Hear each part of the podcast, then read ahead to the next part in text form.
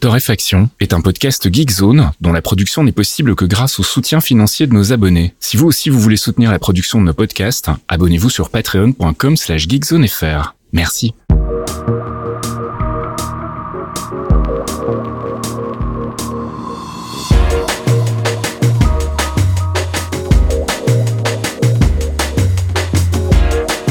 Bonjour Geekzone et bienvenue dans ce 256e épisode de Torréfaction. On se retrouve comme toutes les semaines avec Caféine pour faire un peu le tour de l'actu, côté gaming, app, culture, tech et puis euh, d'autres choses aussi parfois. Salut Caf. Bonjour Monsieur Fasquille. Ça va bien? Non Ah, Merde alors. Non, ça va pas du tout. Qu'est-ce qui t'arrive Amazon, est, y a, mon, mon, mon Zelda est pas en livraison. Qu'est-ce que tu veux que je te dise? Juste avant le week-end, c'est moche ça. Je suis extrêmement tendu là, tel que vous le voyez. euh, faites pas chier sur les forums, tout ça. m'a- Je vais ban des gens. je suis extrêmement vénère. Alors, je crois encore, hein, j'y crois encore, parce que des fois, les, voilà, les indications de livraison d'Amazon, c'est pas terrible. Mais pour un truc préco le 5 avril, Ouais, je un suis chier. un petit peu tendax. Mais bon, voilà, donc c'est pas grave, euh, on va en parler quand même, car euh, grâce à Internet, j'y ai déjà joué, mais euh, voilà, il y a des il y a les, re- les reviewers officiels ont le jeu depuis plus de 15 jours maintenant, Mhm. Euh, et donc on, on- on va en parler évidemment en long et en large euh, cette semaine, mais euh, je ne vous cache pas ma frustration, voilà. On la sent bien si ce- voilà. Allez, on attaque avec Darkest Dungeon 2 que j'ai beaucoup euh, vu passer euh, cette semaine. Je sais pas Bah oui.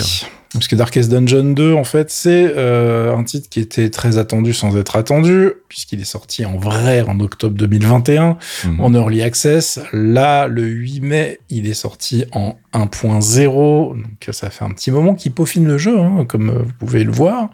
Euh, et pour ceux qui étaient déjà des fans du 1 sorti en 2016, on va dire qu'il n'y a pas vraiment de grandes surprises, puisqu'on est plutôt sur un, un remake que, euh, alors les fans vont m'insulter hein, quand je dis ça, mais c'est pas vraiment une suite dans le sens où vraiment ils ont gardé tous les piliers du gameplay du 1. Mhm. Ils sont passés en version 3D, c'est-à-dire qu'avant c'était vraiment effectivement un jeu en 2D un peu sympa, mais c'était 5 développeurs à la One Again. Euh, pour le 2, ils sont passés à plus de 14 développeurs, euh, ils ont transféré tout leur moteur sur de Unity, et on est sur un résultat qui du coup est un petit peu plus quali, on va dire, un petit peu plus moderne, Mhm. mais en gardant cette patte, euh, ce design un peu cracra, tu vois. Un peu, euh, bah, c'est la fin du monde, hein, je veux dire, euh, ça se passe pas bien dans Darkest Dungeon. Si vous aimez euh, les ambiances à la Yoshi, à la Mario avec du soleil et tout ça, faut Bah, pas jouer votre chemin, oui, c'est ça. faut pas jouer à ça. Euh, pour ceux qui connaissent pas du tout, je rappelle que c'est un RPG roguelike. Vous avez quatre personnages dans votre équipe sur un total de 12 dans le 2. Euh, et dans ces teams de 4, vous allez essayer de vaincre le mal. Donc chaque run euh, va essayer d'aller au bout. Spoiler alert, ça va souvent ne pas aller au bout. Vous allez mourir très très très très souvent. Ça fait partie du jeu et ce n'est pas grave. D'ailleurs, c'est un des premiers trucs que vous dit le jeu. hein. La défaite fait partie de l'expérience. Donc c'est pour essayer de faire en sorte que les gens qui sont pas habitués à ce genre de, de gameplay soient pas en mode genre mais c'est impossible votre truc de merde, je comprends pas là vos combats. Oui, on sait, puisque en fait tout le but du jeu, ça va être d'avancer dans l'aventure, de débloquer de plus en plus de choses pour justement avoir des personnages et euh, des, accessoires de plus en plus puissants qui vont vous permettre au bout d'un moment de vaincre et de rouler sur les méchants. C'est le but, c'est le côté euh, bah, roguelike, vous mourrez mais vous débloquez des choses pour la partie RPG, donc vous allez de plus en plus fort et ça va bien se passer. Euh, D'un point de vue temps de jeu, on est sur un truc pour vraiment tout terminer, enfin déjà pour terminer l'aventure, vous pouvez tabler sur une cinquantaine d'heures, donc c'est pas un truc qui se fait en deux minutes. Hein. Et en plus, pour tout débloquer, ça sera largement plus. Euh, là où c'est intéressant, donc je rappelle pour ceux qui ne connaissent pas du tout, c'est du tour par tour, et effectivement vous avez une présentation assez simpliste entre guillemets, puisque vous avez votre quatre personnages euh, sur la gauche de l'écran, les méchants à droite, et à chaque tour, en fait, en fonction des stats des différents persos, vous allez avoir bah, ceux qui attaquent en premier, ça va décider de qui peut faire quoi à quel moment, tout Mhm. bêtement.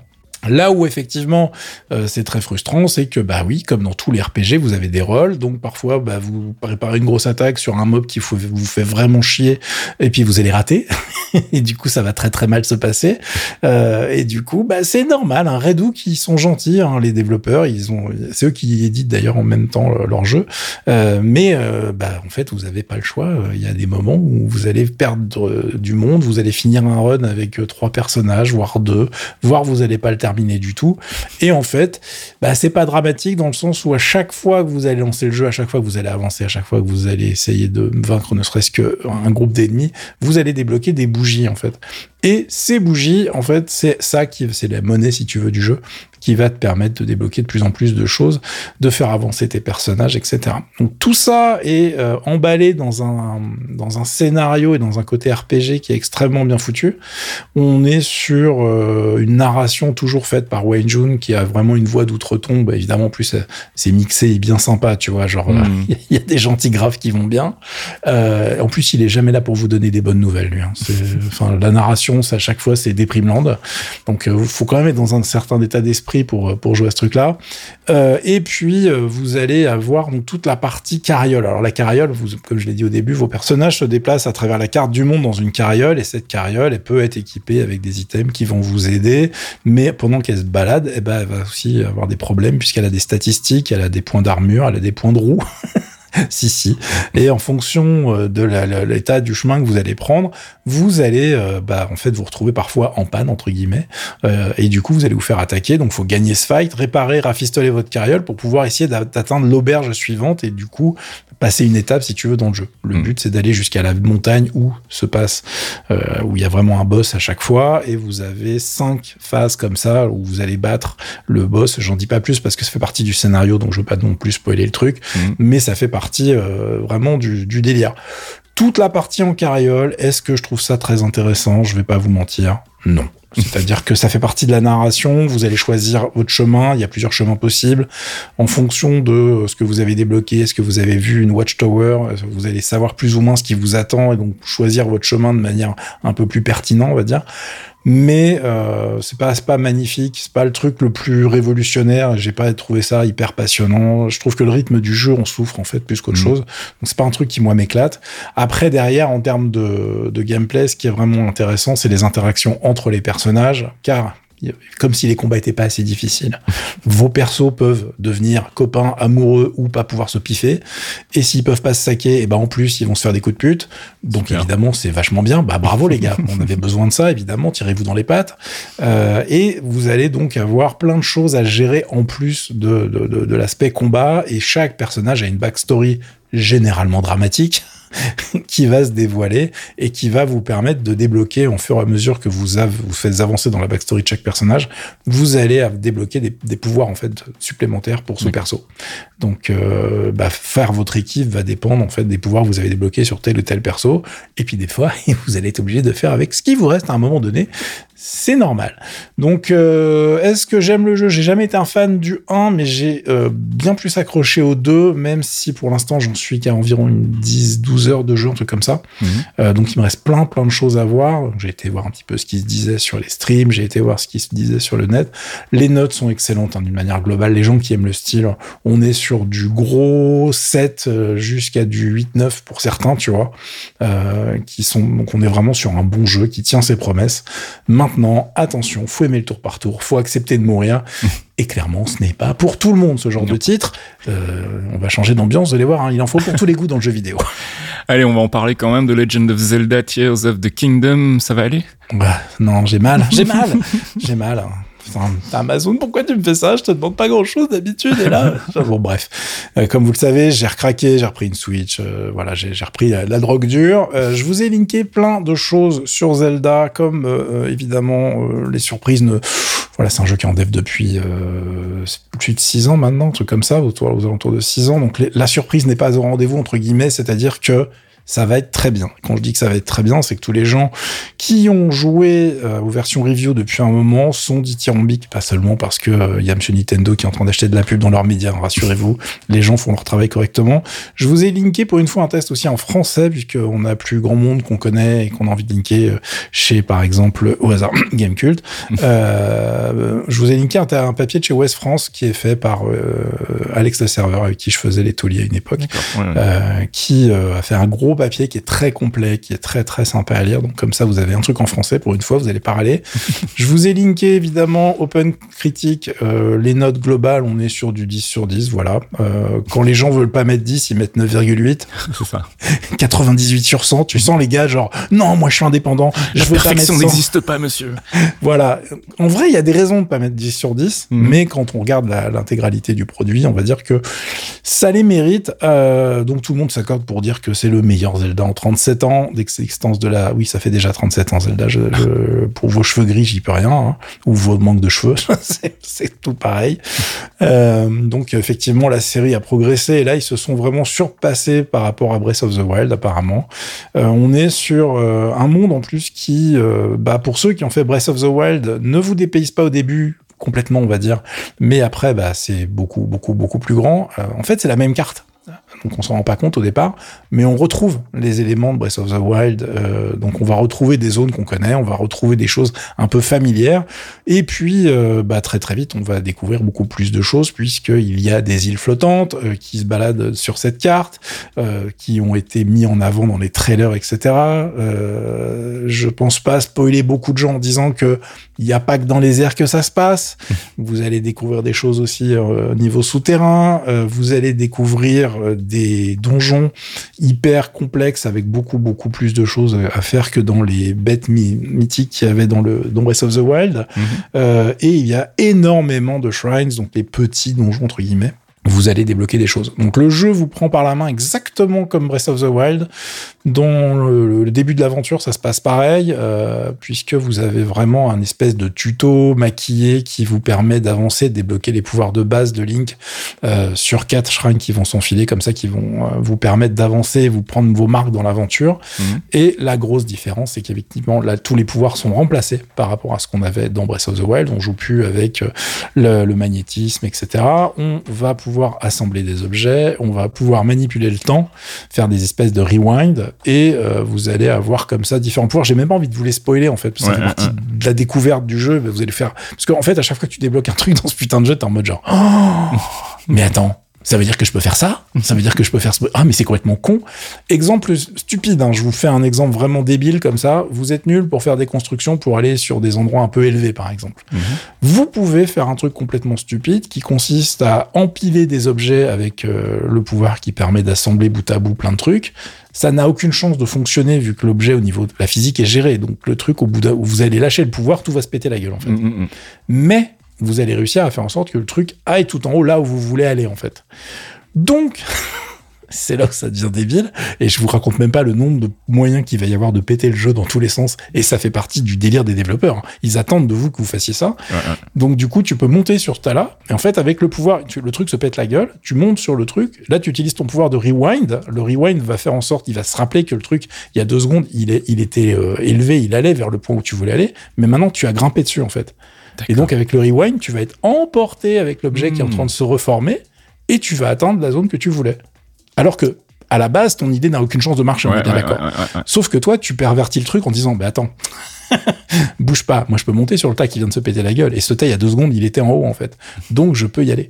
Tout est comme ça. Donc en fait, ça permet de récupérer plein de choses. Il y a des gens qui se disent, ah oui, mais bon, putain, quand je me fais un radeau, euh, il va se péter la gueule, il faut que je refasse le radeau, ça me fait chier, etc. Oui et non, puisqu'avec le pouvoir de rewind, justement, tu peux le récupérer ton radeau. Tu peux récupérer tes objets. Il y a plein de trucs comme ça que tu, quand tu vois le jeu au départ, tu te dis, oh, putain, ça va être hyper chiant, euh, ça va être compliqué, j'ai pas envie de construire tout ça. Euh, en fait, non, il y a plein de petites ruses comme ça qui vous permettent d'avoir moins de problématiques au niveau de ce gameplay qui est très complexe. Donc évidemment, au début, euh, je vous cache pas que d'utiliser leur interface pour pouvoir mettre à côté les rondins, faire en sorte de fabriquer les objets, etc. euh, tu te dis putain, euh, moi les mecs, j'ai pas signé pour euh, faire du 4 en 3D, tu vois. C'est c'est un peu un peu compliqué. En fait, c'est très très simple à prendre en main. Faut avoir une petite vision dans l'espace pour que pas péter un câble au départ, mais ça se passe vraiment très bien tous les trucs un peu avancés qui vous permettent d'avoir des réacteurs, des hélices, etc. Il y en a plein la map en fait. Ils ont fait un espèce de hack du scénar en disant voilà il y avait une civilisation très avancée, euh, donc vous avez des, des, des devices qui se baladent partout qui s'appellent les Zonai Device et qui ont différentes formes qui vont vous aider en fait à fabriquer différents objets et vous pouvez vraiment faire des trucs complètement claqués. Euh, moi j'ai vu euh, mais je sais pas 0,1% du jeu. Euh, j'ai déjà pété un câble et euh, j'ai regardé deux trois vidéos. J'ai fait ok d'accord les mecs, je vais arrêter ici. Je veux pas me spoiler, mais je sens que ça va être n'importe quoi. Euh, le seul vrai problème du jeu, euh, qu'on n'est pas à la narration, je vous passe le, fait que la narration, etc., ont l'air extra extraordinaire. Je vous laisse, si vous êtes intéressé et que vous voulez vous spoiler un petit peu plus, les, les papiers que j'ai linkés vous donneront beaucoup plus d'informations. Mhm. Euh, moi, c'est pas mon rôle de vous péter le délire, hein, très très clairement. Euh, en revanche, si vous aviez crisé sur certains contrôles de Breath of the Wild, vous aurez le même problème dans Legend, non, Tear of the Kingdom, puisque effectivement, des fois, tu es obligé de faire plein de manips et de jongler d'un truc à l'autre pour euh, prendre un objet dans tes mains, euh, le dropper à tel endroit, activer un pouvoir dessus, etc. Et ça, c'est un menu différent à chaque fois. Donc effectivement, il y a un coup de main à prendre. Euh, il y a des trucs qui étaient vraiment chiants à faire déjà dans Breath of the Wild quand, étais, euh, quand tu voulais utiliser euh, le time stop par exemple pour donner sur un cube que tu avais levé juste avant. Il fallait pouvoir changer de pouvoir, l'arrêter avant qu'il se pète la gueule par terre, taper dessus, monter dessus avant que le pouvoir soit fini pour pouvoir faire le truc que tu voulais dans la direction que tu voulais. C'était assez compliqué, on va pas se mentir. Mmh. et il y, a, y a un, aspect skill qui peut bah, déranger certains qui là juste pour l'exploration, etc. Ça vous empêchera jamais vraiment d'avancer dans le jeu, en fait. Mais ça peut être une source de frustration, comme ça l'était dans Breath of the Wild. Bon, voilà, c'est le seul point négatif que je peux vous balancer. Pour le reste, c'est la meilleure exploitation qu'il y aura, à mon avis, de la Switch euh, d'ici son remplacement. Euh, le jeu tourne vraiment très bien malgré tout ce qu'il essaie d'afficher. Ils ont été extrêmement malins au niveau de la DA pour que ça fonctionne très très bien. Je suis assez bluffé. Maintenant, j'attends qu'on me livre mon jeu et on en reparlera la semaine. Non, on en reparlera pas la semaine prochaine. D'ailleurs, je l'ai pas. On n'a pas annoncé un truc, mais on va faire le pont la semaine prochaine. Ouais. Car d'ici là, le jeu sera arrivé. Moi, j'ai pas le temps de faire torréfaction. Et c'est le bon merde, quoi. Ce que j'allais dire, vivement lundi. Allez, on passe du côté des apps et tu voulais nous parler de l'arrivée de Final Cut Pro et de Logic Pro sur iPad. Alors, je l'ai vu passer côté Logic Pro dans mes flux RSS, effectivement. Et oui, parce que euh, depuis l'arrivée de l'iPad Pro, il y a plein de gens qui disent à Apple, mais alors c'est génial tout ça, mais euh, vos apps Pro, elles sont pas dispo. Donc ça serait quand même normal d'avoir vos applications sur vos propres devices pro, les gars, qu'est-ce que vous foutez? Donc euh, Final Cut Pro, qui est donc pour ceux qui ne savent pas le logiciel de montage haut de gamme d'Apple, et Logic Pro, qui est la même chose côté musique, euh, débarque enfin sur iPad et évidemment bah, sur iPad Pro plutôt hein, quand même. Il faut pas voir les, vieux vieux modèles. On est euh, obligé d'avoir un pour Logic Pro, ils ont été un peu plus gentils. On peut faire tourner la chose sur du A12, donc euh, c'est un chip qui était dispo sur des modèles un peu plus anciens. Par contre, Final Cut va demander d'avoir un iPad Pro avec un M1 ou un M2. J'ai envie de dire que c'est logique, pas de surprise de ce côté-là, il faut un peu de puissance pour ce genre de choses. Euh, et euh, là où ça va faire grincer des dents, mais alors les pros n'ont rien à foutre, donc euh, si vous grincez des dents, c'est que c'est pas pour vous, j'ai envie de dire. C'est que ça va sortir le 23 mai et que vous allez être sur des offres avec un abonnement. C'est-à-dire que ça sera 5 dollars par mois si vous voulez juste se prendre un mois pour faire des trucs. Je sais pas qui va le prendre juste pour un mois, mais bon, whatever. En revanche, c'est 50 dollars par an avec un mois d'essai gratuit. Donc, vous pouvez essayer le produit pendant un mois gratos pour voir si le workflow vous convient sur iPad. Euh, moi, personnellement, je trouve que c'est cadeau par rapport aux applications dont on parle. Attention, parce que 50 dollars par an pour une application mobile, les gens sont là genre oh non, on parle de deux applications qui sont ultra haut de gamme pour faire des choses qui sont pas pour faire mumuse. 50 euh, dollars par an, c'est peanut. Donc, euh, je suis d'accord que on n'est jamais hyper content d'être sur une formule à base d'abonnement quand on peut s'en passer. Mais pour certains logiciels, ça me pose aucun problème. Et là, en l'occurrence, je trouve que c'est tout à fait justifié et qu'on est sur des tarifs hyper abordables par rapport à ce qui se fait sur le marché. Il y a des alternatives en plus, donc si vous voulez pas les payer, si vous voulez acheter des trucs en one shot, ça existe. Maintenant, on va pas se mentir, euh, les abonnements. Euh, il y en a de plus en plus et euh, tout le monde est très content d'en faire, donc euh, ça va être euh, compliqué. Ouais, Enfin, je vais je vais nuancer quand même un tout petit peu parce que côté musique justement, il y a pas très longtemps, alors je fais une petite parenthèse qui n'était pas dans la conduite, mais Waves, qui est une grosse société qui produit beaucoup de plugins de, de, grande qualité, mhm. instruments et euh, effets virtuels, ont décidé comme ça du jour au lendemain, bah maintenant on va passer à l'abonnement aussi. Et en fait, euh, si vous aviez acheté euh, des softs chez nous jusqu'ici, bah, ils vont continuer de fonctionner, mais vous aurez plus les mises à jour. Si vous voulez les mises à jour, faut passer à la formule abonnement. Et ça a provoqué un tollé général dans la communauté qui en a déjà un petit peu marre depuis un moment que tout le monde passe à l'abonnement. et donc ils sont revenus en arrière en fait, ils ont fait marche arrière, ils ont dit ok d'accord, on vous a entendu, donc on va continuer de proposer l'abonnement pour ceux qui veulent, comme ça vous avez accès à tout le catalogue pour euh, une mensualité euh, réduite. Et puis ceux qui veulent continuer euh, à upgrader leur logiciel qu'ils ont acheté, qui veulent continuer à les acheter à la pièce, pourront continuer à les acheter à la pièce. Alors est-ce que ça va durer ou pas? Je ne sais pas, mais en tout cas il y a eu un vrai backlash et donc il y a eu un, un mouvement en arrière quand même d'un gros gros un gros acteur du, du, du, milieu. Donc à voir ce que vont faire les autres. J'imagine qu'Apple avec sa puissance de frappe aura peut-être un peu moins à courber les chines pour ce genre de truc, mais en tout cas côté Waves, eux ils sont revenus en arrière. Donc voilà, je voulais juste tempérer un petit peu le, le bah, tout abonnement. ah oui oui, mais ça c'est un exemple. Mais sur le marché d'un point de vue global. Oui, on est tout à fait d'accord. C'est partout. Euh, ouais. J'ai envie de te dire que c'est bien. Eux ils ont eu peur entre guillemets, mais oui c'est ça. Après c'est vraiment pour moi c'est une problématique qui va dépendre de combien on te vend le truc. Euh, Mhm. On fait un petit aparté là, je suis désolé, mais effectivement, si euh, ça vous défrise, quand tu vois que finalement euh, tu, la version Mac de Logic Pro c'est 200 dollars et Final 4 Pro 10 c'est 300 dollars, euh, oui, tu vas les acheter en one time. La différence c'est que quand la prochaine version sort, bah, tu es obligé de la racheter. Ouais, ouais, ouais. Donc ça dépend des fréquences de mise à jour. Là, quand tu es sur un truc d'abonnement, tu as toujours la dernière version aussi. Donc Mhm. si on n'est pas en train d'essayer de t'escroquer avec un truc à 1000 balles par an, euh, j'ai envie de dire que ça peut être rentable. Ah oui, tout à fait. Euh, c'est le cas pour les One Password, par exemple. C'est le cas pour. Il y, a- il y a plein de softs où j'ai aucun problème à payer un abonnement en me Mhm. disant bah, j'ai plus à acheter la nouvelle version. Donc, quelque part, c'est rentable parce qu'on me demande pas non plus des sommes complètement mirobolantes. Ah, tout à fait. Mais je, suis- je suis Mais, super euh, d'accord sur le principe de l'abonnement. Hein. C'est juste que côté musique, on a, on a cette problématique qu'on a plusieurs enseignes qui ont chacun leur Bien plugin et que forcément, tu veux utiliser tel plugin de telle boîte ou tel plugin de telle boîte, bah, t'es obligé de prendre un abonnement chez les deux. Et donc, au bout d'un moment, ça commence à faire beaucoup quand même. Surtout Bien que c'est sûr. pas des abonnements qui sont vraiment donnés. Mais bref. Puis c'est surtout que t'es pas sur des marchés qui font la même taille en fait. Tout Donc, à C'est fait. des marchés de niche. hein. donc Tout à euh, fait. les mecs veulent gagner de l'argent. En même temps, bah vous êtes gentils les gars, mais je vais pas tout acheter chez tout le monde. Mm. On a le problème dans les jeux vidéo aussi, hein, mais bon, on va dire que vu le nombre d'heures dans une journée, au bout d'un moment, t'es obligé de faire des choix. donc, euh, mais je comprends bien, mais c'est un, un débat donc qu'on a eu plein de fois, qu'on aura encore plein de fois. Oui. Tout est tout est une question de où est-ce qu'on met le curseur, est-ce que c'est trop cher, est-ce que c'est vraiment rentable, est-ce que j'en ai vraiment besoin. Donc euh, voilà, il y, y a plein de paramètres qui rentrent en ligne de compte. Allez, on passe du côté de la culture. Et alors, attention, cascade. Ne criez pas ça chez vous. Euh, bon, je vous préviens, ça reste moins, euh, moins périlleux que la trottinette quand même. Mais je vais prendre un gros risque parce que je vais vous recommander une série. Alors, non seulement, euh, après avoir vu seulement deux épisodes, mais où très fou, franchement, oui, où très franchement, en plus, le doute plane encore sur la viabilité du concept. Donc, voilà, peut-être que je regretterai d'avoir fait cette recommandation. En attendant, je voulais vous parler de, de Silo. Oui, tu voulais dire un truc? Tu vas nous faire une Snowpiercer là, je le sens. Je voulais vous parler de Silo, donc c'est une nouvelle série Apple TV+. Et j'ai un peu l'impression que pour le moment, Apple est en train d'essayer de reproduire systématiquement les recettes qui fonctionnent. On l'a vu avec euh, Shrinking, qui est quand même très fort dans le même esprit que Ted Lasso. Et on a désormais Silo qui, à mon sens, tente un peu de reproduire le, le concept de série à mystère qu'on avait eu dans euh, Severance, par exemple. Alors c'est pas Mhm. du tout la même thématique, mais c'est un peu la même idée. Ici, on est dans euh, ce que je qualifierais de science-fiction post-apocalyptique. Alors à la base, c'est une série qui est adaptée d'une euh, série de bouquins signée Hugo Oui, que moi je ne connaissais pas. Euh, et apparemment, ce serait parti d'une nouvelle qu'il aurait auto-éditée, qui s'intitulait Et d'ailleurs, la série à la base devait s'appeler Wool aussi. Puis finalement, Apple a décidé que Silo, c'était très bien. Le showrunner, c'est un monsieur qu'on connaît bien quand on est fan de séries télé, c'est Graham Yost, qui avait signé notamment Justified et qui avait aussi été producteur sur The Americans. Et en gros, le pitch, ben, on est dans le futur. On a une communauté qui vit enfermée, en fait, dans un gigantesque silo qui est sous terre.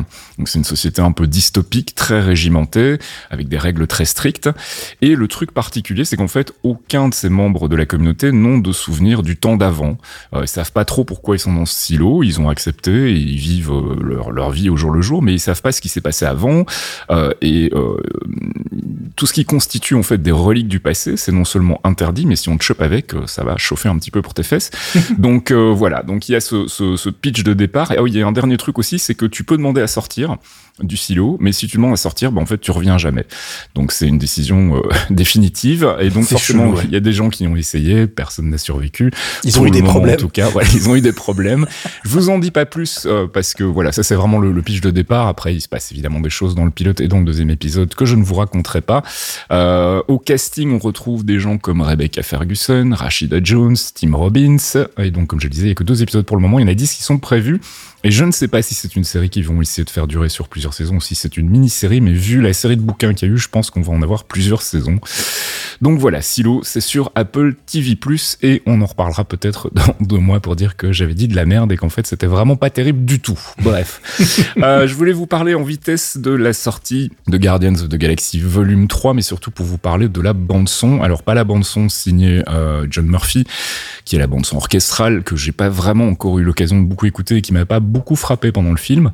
En revanche, je voulais vous parler donc de la sortie de Lawsome Mix Volume 3. On le sait, hein, James Gunn il aime bien mettre des chansons euh, populaires dans ses bandes son et il l'avait déjà fait pour le 1, il l'avait fait aussi pour le 2, il le refait pour le 3.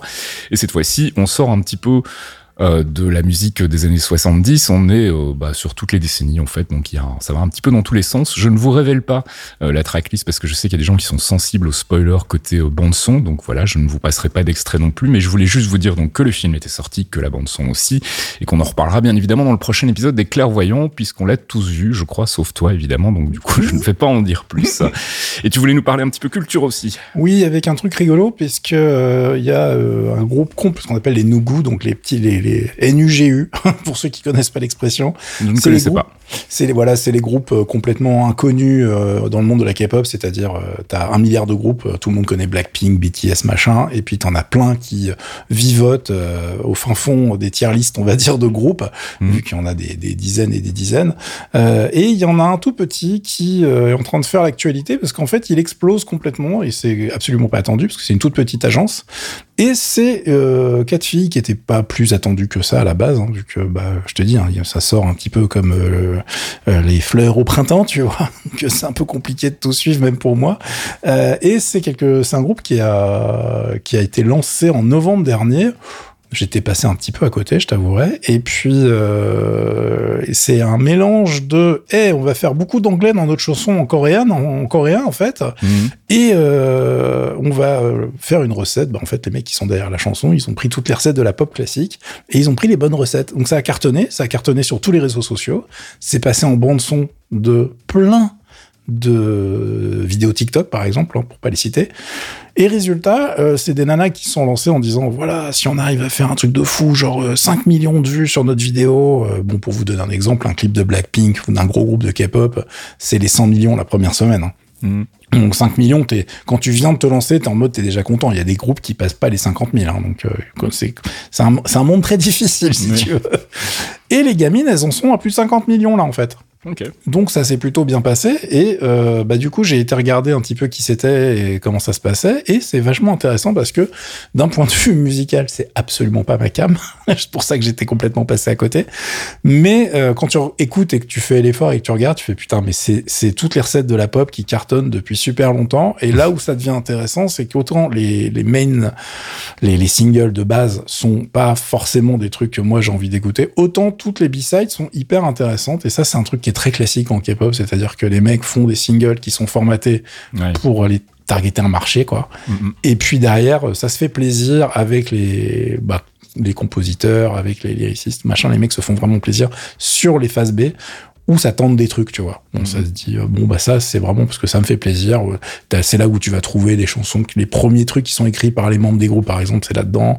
Et, euh, et c'est assez intéressant. Et euh, je t'avais envoyé un morceau tout à l'heure parce que ça me faisait marrer. Parce que dans les B-sides, il y a un truc qui me plaît beaucoup, pour le coup, musicalement, mhm. qui s'appelle Loving Me. Et Loving Me, bah, c'est des trucs qui sont absolument pas K-pop, j'ai envie de dire. C'est des trucs, tu te dis, mais j'ai déjà entendu ça. C'est hyper bien produit, c'est hyper propre, il n'y a pas de problème. Les, quatre nanas en fait du groupe euh, chantent ultra bien, elles ont toutes des voix euh, hyper intéressantes. Mais euh, bah, tu sens qu'à la production, il y a des mecs qui débarquent pas, ils sont pas tombés de la dernière pluie quand même. Hein. Mm. Puisque donc sur le Vimy, on a un petit vocodeur. Oui. Mais avec un petit drop que n'aurait pas renié Imogen Hip. et je t'avais dit que tu réexpliquerais tout à l'heure, mais en fait, à chaque fois, je me plante entre les toolbox, les, les vocodeurs, etc. Et là, donc, tu m'avais dit, c'est du vocodeur cette fois. C'est du vocodeur, oui. Donc, le vocodeur, c'est quand tu, en gros, euh, t'as deux signaux. T'as un signal qu'on appelle porteur et un signal qu'on appelle modulateur. Et en gros, ton signal porteur, c'est euh, ce qui va, en gros, euh, donner la, le timbre, enfin, le, la texture, en fait, de ton son. Ça peut être un son de synthé, par exemple. Mhm. Enfin, c'est généralement un son de synthé. Et on utilise souvent en modulateur une piste voix en fait ou une piste audio, ça peut être une rythmique aussi. Et en gros, bah, du coup, tu vas avoir ton ta piste audio qui va être modulée et qui va donner ces harmoniques en fait, qui donnent l'impression qu'il y a plusieurs nanas qui chantent avec euh, des harmoniques différentes, etc. Ce qu'avait fait Imogen Heap donc sur son titre a cappella qui s'appelait Hide and Seek. C'était trop bien. Voilà. Donc c'est l'idée, c'est de pouvoir en fait, si tu veux, mélodifier entre guillemets euh, une piste vocale et lui donner des harmoniques supplémentaires qu'il n'avait pas à la base. Tout ça en passant par un son de synthé qui est donc le, le signal porteur du vocodeur. Alors la blague, c'est qu'en plus Love in Me, elles sont quatre dans le groupe, mais en fait c'est un duo. Il y en a que deux qui chantent dans le, sur le morceau. Euh, on s'écouterait pas un extrait vite fait, c'est intéressant. Qu'est-ce que t'en penses? On peut faire ça. Ouais. Allez, on fait ça. On s'écoute un petit extrait. 시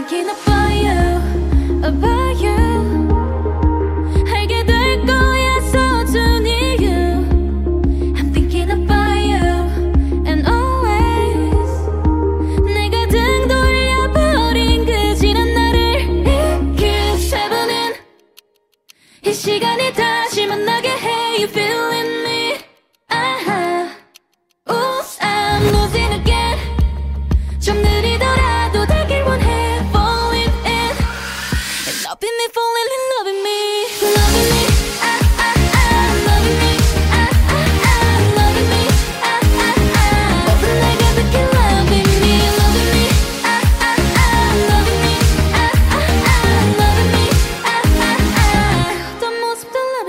Love in Me, donc de 50-50. Pour information, c'est un truc qui était donc sur leur album de 2022. Euh, il y a 11 millions d'écoutes quand même sur Spotify maintenant, donc mm. euh, ça a bien fonctionné.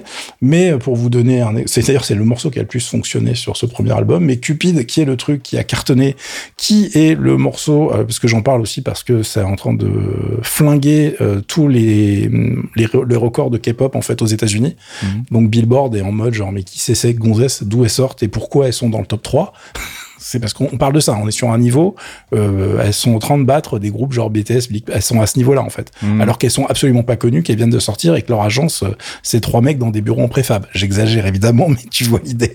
c'est pour ça que c'est rigolo. Et Cupid, pour donner euh, un exemple, on est sur plus de 200 millions d'écoutes sur la version Twin version et 78 mm. millions d'écoutes sur la version normale. Donc ça commence à taper. là, je vous parle évidemment que des chiffres publics Spotify, donc c'est n'importe quoi. J'attends de voir ce que ça va donner, mais je trouve rigolo de vous en parler. Comme ça, quand vos gamins vont arriver, ou vous avez des frangines ou des amis qui vont dire ah là, moi j'ai écouté un truc, c'est trop bien, et eh ben tu vas faire Ouais, je sais. Allez, on passe du côté de la tech, mais avant ça, un petit jingle. AI, AI, AI, AI, generative AI, generative AI, generative AI, AI is AI, AI, AI, AI, AI, AI, AI, AI, AI, AI. It uses AI to bring AI, AI, AI, AI, AI. Qu'on parlerait pas d'IA Ça fait longtemps. Oh là là, il est pas beau cette jingle. On veut remercier évidemment euh, Sundar Pichard, hein, qui est le patron de Google, pour euh, ce fabuleux jingle qui est euh, un montage qui a été fait sur. alors, je sais pas qui est l'auteur officiel. Vous savez qu'Internet c'est un peu compliqué de traquer, mais je l'ai trouvé sur Mastodon et j'ai fait à Fasque.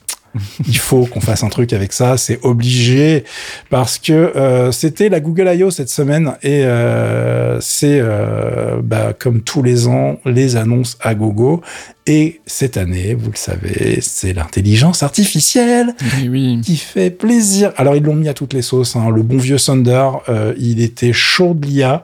je vous confirme qu'il y a un milliard de news sur le net et il y a absolument rien où je me suis dit il faut absolument que j'en parle en toré je propose qu'on officialise cette expression de chaud de l'IA. Moi, je trouve ça très très bien.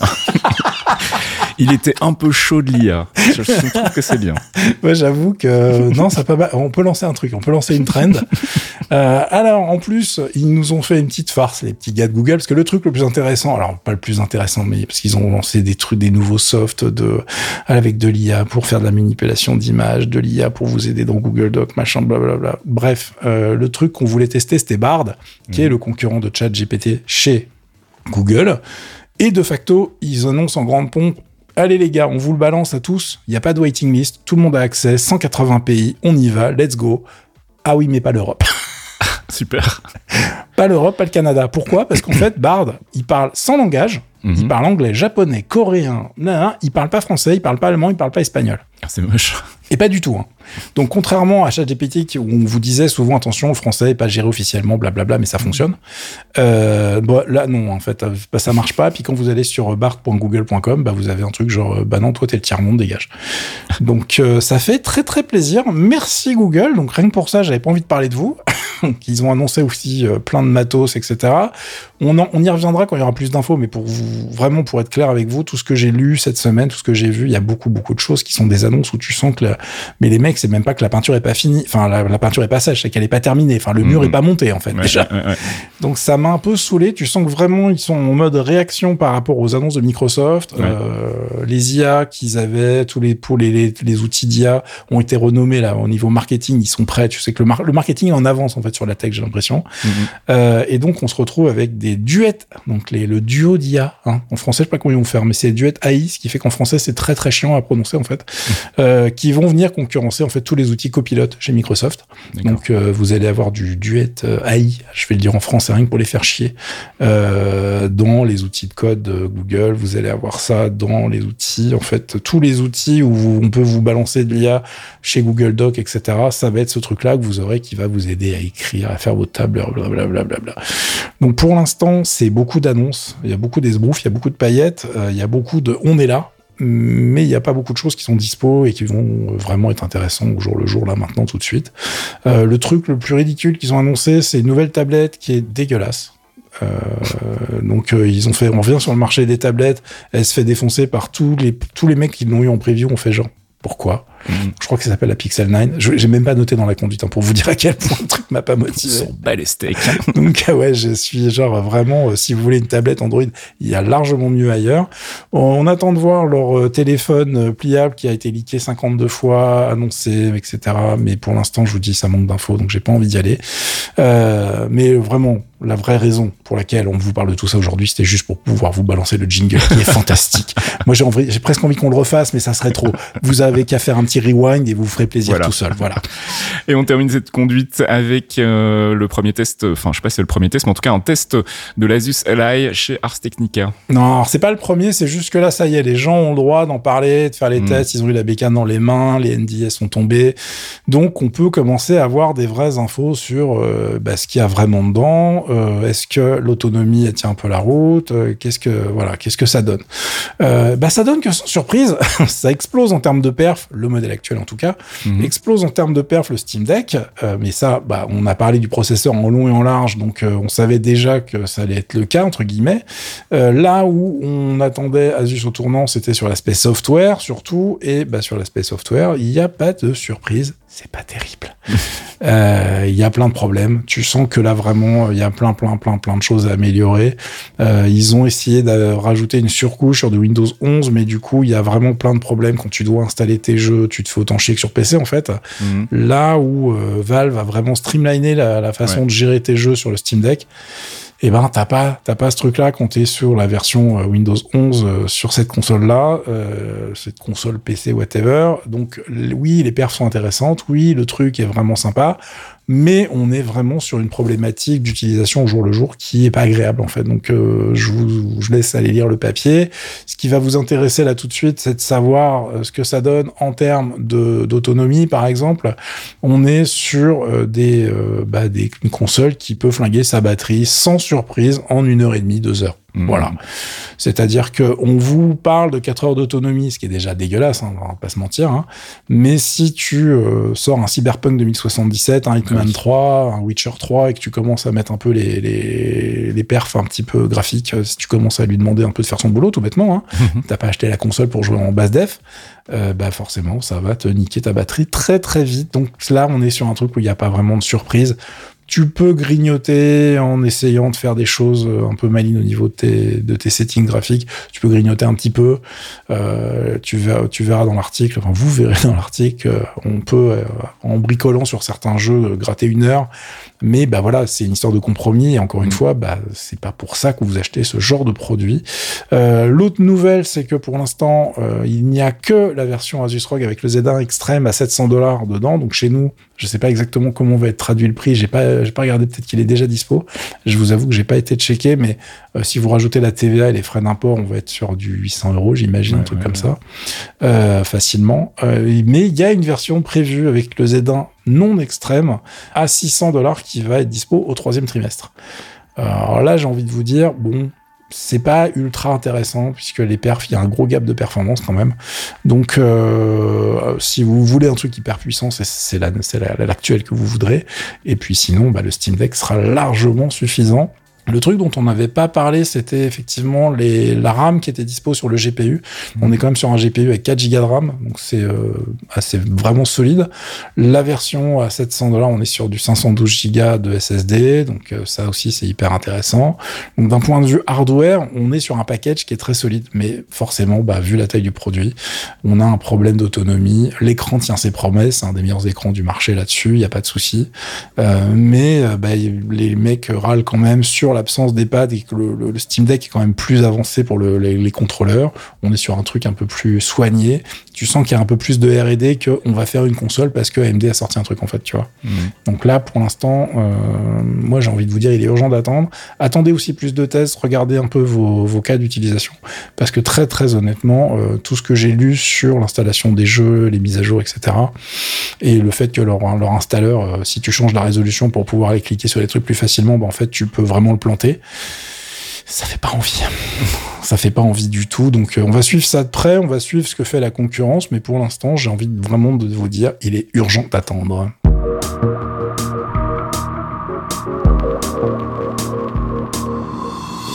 Et c'est la fin de ce 256e épisode de Torréfaction. On remercie nos abonnés Patreon, sans qui tout cela ne serait pas possible. Patreon.com slash geekzonefr. On vous rappelle que si vous vous abonnez à partir d'un euro par mois, nous vous file des petits podcasts exclusifs en échange, comme la pause comics de notre ami Archeon, ou encore Mémoristique, dans lequel on se replonge avec Kev dans nos vieux magazines joystick. Euh, et je n'ai rien d'autre à dire. Je ne sais pas si tu voulais rajouter quelque chose. Ouais, Amazon, livre-moi, sinon je te pète la gueule. voilà. Je pense, je sais pas, au cas où vous auriez pas compris, je suis assez monomaniaque cette semaine, mais euh, ça va bien se passer alors il y a des gens qui veulent me faire patienter. Hein. On m'offre des time wasters, des, des tu vois, on m'offre des petits jeux à 3 balles en me disant tiens regarde c'est rigolo et tout. Mais euh, la drogue je connais, j'irai pas. Vous m'aurez pas les gens. Voilà. Bon allez bon week-end quand même et à la semaine prochaine. Non pas à la semaine prochaine, à dans deux semaines. À dans deux semaines exactement et euh, bon pont à tous à la semaine prochaine. À plus. Bon week-end à tous. Ciao. Ciao ciao.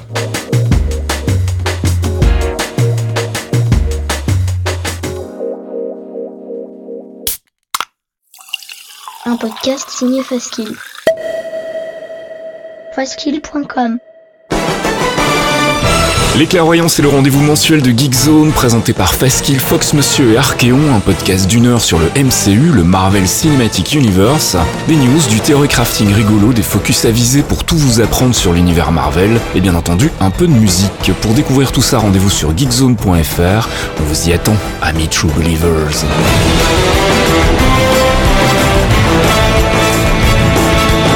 Have care how you speak. Loki is beyond reason, but he is of Asgard. And he is my brother.